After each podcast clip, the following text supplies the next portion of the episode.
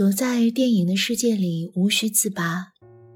查看更多关于读书和电影的内容，请在微信中搜索“上官文露读书会”。各位好，我是上官文露读书会的主播玉笛。电影《萧红》是从他的《呼兰河传》讲起的。我开始喜欢萧红，也是因为《呼兰河传》。对很多人而言，这部小说是我们认识他的开始。然而，《呼兰河传》却是即将离世的萧红对童年温情回忆的终结。里面的故事极具画面感，好像有一种力透纸背的力量，把我心底莫名的一种能量搅动起来，感受那些我并没有经历的年代那种真实的气息。大地满地裂着口子。脚心上好像踏着一个鸡蛋一样，在冰天雪地里站不稳，艰难卖馒头的老人。一年中必有跳大神儿、唱秧歌儿、放河灯，还有娘娘庙大会。他们和他们的生活一样呆板而单调。这都是萧红的童年，忘却不了，也难以忘却。呼兰河里面的人物都像是自然中最下等却最顽强的植物，只要极少的水分、土壤、阳光，甚至没有阳光都能够存活。茅盾先生说，这不仅仅是一部小说，还是一篇叙事诗，一幅多彩的风土画，一串凄婉的歌谣。其实对萧红的定义也一样难以齐整统一。所以写这篇萧红的影评，我压力很大。不知道对于这样一个民国的传奇女子，该从哪里去寻找灵感的 DNA。为了能写好，我对比了许鞍华的《黄金时代》和霍建起的《萧红》两部电影，在拍摄风格和叙事手法上可以说各有不同。《黄金时代》更多的笔墨呢，是在描述萧红所处的那个年代，用萧军、白朗。丁玲这些不同当事人的讲述，以伪访谈的方式去拼出一个萧红。这部电影更有舞台味，或者是那种见离感。而电影《萧红》呢，则更倾向于萧红本身这个人物的自传，以他自己独白讲述了短暂又震撼的三十一年。后者于我而言，更像是黄昏吹落的袅袅炊烟。自然、流畅，一气呵成又绵绵不绝。小宋佳和汤唯演绎的萧红，感觉上差异也很大。我后来看了他们一些访谈，二人都提到说，对于萧红这个人物的把握很难去超越真实本身，因为太经典的东西还原起来是有困难的。但是抛弃杂念，真正成为自己所理解的那个萧红，这样去进入角色，至少是舒服不拧巴的。我个人更喜欢小宋佳演的萧红，因为她的气质更像我内心多年从文字中生长起来的那个真实的萧红。无比悲苦贫瘠又无比浪漫热情的时代和人们，那么短，又那么沉的一生。轻薄的身体里住着太多争先恐后溢出的坚韧力量和丰盛的情感。萧红曾经对端木说：“你知道我为什么坚持写作吗？因为我没有更快乐的事情可以做。不是每个人都能拯救世界，也不是每个人都能去创造未来。但是，为苦难的世界去担当精神痛苦，却应该是一个作家的追求。”电影永远是遗憾的艺术，像传奇女性张爱玲、陆小曼、林徽因，哪个在荧屏上的还原不是向死而生的？那意识独立的萧红，我们又为何要过分求全责备呢？萧红离世前曾经写道：“我将与蓝天碧水永处，留的那半部红楼给别人写了，半生尽遭白眼冷遇。”身先死，不甘，不甘啊！他的一生都是用力而裸露的，不是身体，而是灵魂。从情到义，从爱到伤，从异乡到异乡。从他的第一部小说《王阿嫂的死》，他就知道自己再也不会停止写作，在写作中呼吸，在写作中燃烧，在写作中死亡。萧军，就是他的信念。每一段伟大的爱情都有一个不可预设的初见。萧红被前夫抛弃，欠下旅馆巨额债款，还怀有身孕。在这样一个生存环境极其恶劣的地方，萧军作为国际协报的记者去探望多次求助的萧红。萧红当时挺着大肚子，转身都很困难，却在墙上刻下了如此灵动明丽的诗句：“晚来偏无事，坐看。”天边红，红照伊人处，我思伊人心，有如天边红。这诗句仿佛夏天燥热难耐后突如其来的一场暴雨，冲开了二萧两人试图压抑又澎湃不已的内心，仿佛地面被狂乱的雨水激起的层出不穷的水花。再也难以平息。他和萧军在艰难的战争时代度过了一段最与众不同的蜜月，因为欣赏彼此的才华和那份提及的相知，爱到浓处，把一切世俗的苦都自动续了糖。他们穷到连旅馆的铺盖都租不起，在冰冷的硬板床上，两个人拿着仅有的面包蘸着盐，就那样一口一口。就着热水，窗外的冰凌，呼出的呵气，凄冷的冬天，还有真实的笑脸。如此简单的构图，却成就了爱情最温润、美好的时光。萧军在外面拼命赚钱，萧红在旅馆奋力写作，他们都在用自己的方式向生活去抗争，保护着彼此最珍贵的爱情。有一次，萧红饿到极点，只能在对面门口挂着的大尾巴前去闻闻那个味道，想偷窃，随即又因为自己的卑劣思想而深深自责。他只能把仅有的力气用到文字上。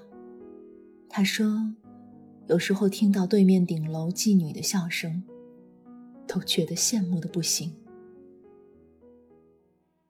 那边是清溪唱了，这边是树叶绿了。”姑娘啊，春天到了。那段日子虽然很苦，但是他和萧军却活得很积极。他们很少抱怨，生活给什么就用好什么，得不到的就紧紧拥抱，也活得洒脱。彼此对文学的灵感和热爱，就在这样野草般生命力的爱情中激荡碰撞，燎原喷发。一九三四年，他们因为战乱逃到上海，希望能够见到鲁迅先生。萧红曾说，在那些战争岁月，先生的信就是我们的空气。在鲁迅和许广平的帮助下，萧红和萧军逐渐融入了上海的文人圈子，也相继发表了更多的作品。萧红的《生死场》就有鲁迅亲自写的推荐序。并赞扬萧红有越轨的笔触。他们的名气渐渐有了，日子也好过起来了。可是，他和萧军之间的感情却开始出现了无法修补的裂缝。其实，二人裂缝的基因一直都在，只是还没有遇到那片土壤。从这个角度看，萧红遇到萧军，是一种救赎和缔造。也是一种更深远意义的毁灭与重生。女人的战争总是杀敌八百，自伤一千。萧红觉得自己像一只被萧军擦亮的火柴，就那么等待着熄灭。而萧军又在自己眼前再去点燃别的火柴。这种血淋淋的背叛，让萧军成了萧红人生中的死穴。离远了怕冷，走近了怕痛。如果没有遭遇萧军频繁的出轨和背离，萧红或许不会毅然决然的离开，怀着萧军的孩子急于去和端木结婚。他每次的离开都是因为逃避和胆怯，而不是去直面问题本身。这也许就是萧红文字中的避面人生。他的文字可以切口很小，一针见血，而他的感情总是随性又任性，迷乱又自伤。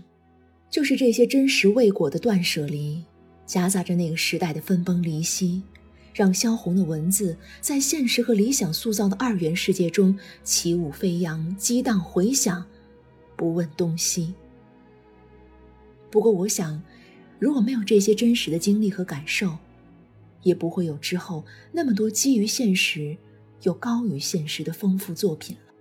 张爱玲曾经说：“我倘使不得不离开你。”亦不知寻短见，也不能够再爱别人，我将只是猥亵了。但萧红不同，她不得不离开的人，最后都是点燃了自己的。每次带着爱的仓皇逃离，都是矛盾又痛苦的。但萧红太骄傲，太倔强了，她不想在被动中认输，只想在主动中逃离。每次想飞，都是欲念。每次怕摔，全是执念。电影艺术的呈现了萧红一生中那些无缝对接的男人，爱的越浓，伤疤就越重。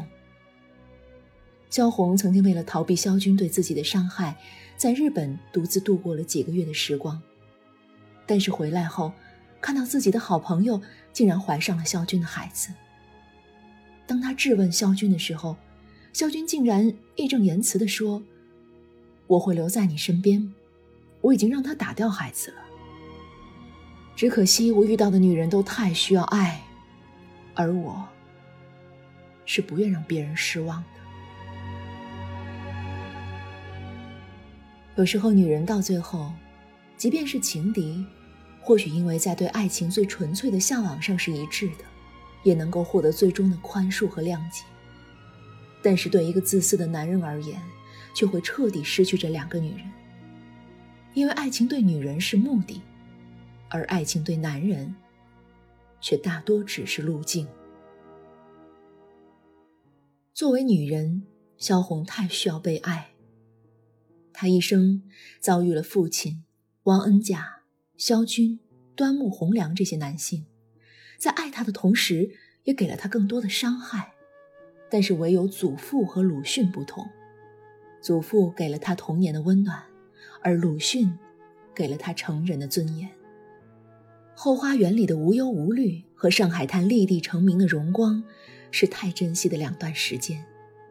所以萧红在生命最后写下《呼兰河传》，怀念祖父，并且决定葬在鲁迅身边，作为最终的归宿。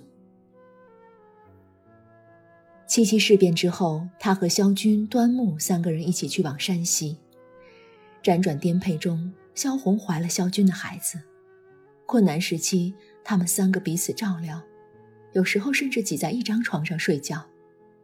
端木对萧红可以说是事无巨细、百依百顺，这也使得遭遇萧军背叛后的她，决定带着肚子里的孩子，嫁给端木。梦是好的，否则，钱是重要的。有人觉得萧红的一生都在梦里没有醒过，从一个男人的枕边逃到另一个男人的臂弯，做不完的梦，受不完的伤。这扇囚笼的门刚刚关闭，另一边悲剧的窗又狠狠地把他拉去。虽然端木给了萧红人生中第一个真正意义上的婚礼。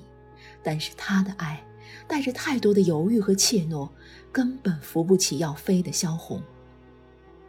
如果说萧军的爱是在光亮下看着萧红燃烧又熄灭，那么端木的爱，最多就是在黑暗中丢给萧红的一支荧光棒，无法取暖，也不能照亮。一九四零年，他们逃到香港。炮声一响，端木就消失了。萧红的梦还在继续。在香港最后漫天的战火中，他写下了《呼兰河传》《小城三月》，还有未完成的《马伯乐》。